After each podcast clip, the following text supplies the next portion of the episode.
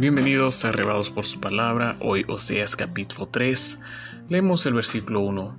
Me dijo otra vez Jehová, ve ama una mujer amada de su compañero, aunque adúltera, como el amor de Jehová para con los hijos de Israel, los cuales mira a dioses ajenos y aman tortas de pasas.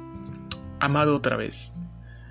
Una vez más, esta orden difícil se repite de parte de Dios hasta el oído del profeta Osea lo habíamos mencionado ya en el capítulo 1, versículo 2. Ve y toma una mujer adúltera. Eso nos habla de la persistencia, paciencia y del amor divino hacia la humanidad. La expresión ama a una mujer amada de su compañera en verdad nos quiere decir ama a una mujer que ama hacer malas cosas, una mujer perversa. Y esto es el reflejo de lo que Dios estaba haciendo por Israel justo en ese instante en la historia vivida por el profeta Oseas. Menciona bien en el versículo ahí, aunque adúltera como el amor de Jehová para con los hijos de Israel, los cuales miran a Dios desde ajeno y aman torta de paz. Esa palabra contempla algo ya mencionado ayer, la misericordia de Dios.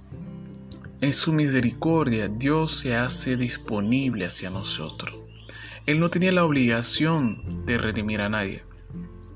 No obstante, extiende un puente por medio de la gracia para conectar la humanidad con el cielo. Versículo 2 nos dice, la compré entonces para mí por 15 ciclos de plata y un homer y medio de cebada. Sin duda, Gomer se había puesto en alguna deuda o había caído en esclavitud después de abandonar el profeta Oseas, según mencionado en el capítulo 2, versículo 7. Eso nos, muestra lo cuánto carecía de valor Gomer. No solo el hecho de haber caído en esclavitud, sino que valía la mitad de lo que se cobraba por un esclavo. Justo lo que mencionamos, cinco ciclos de plata y un homer.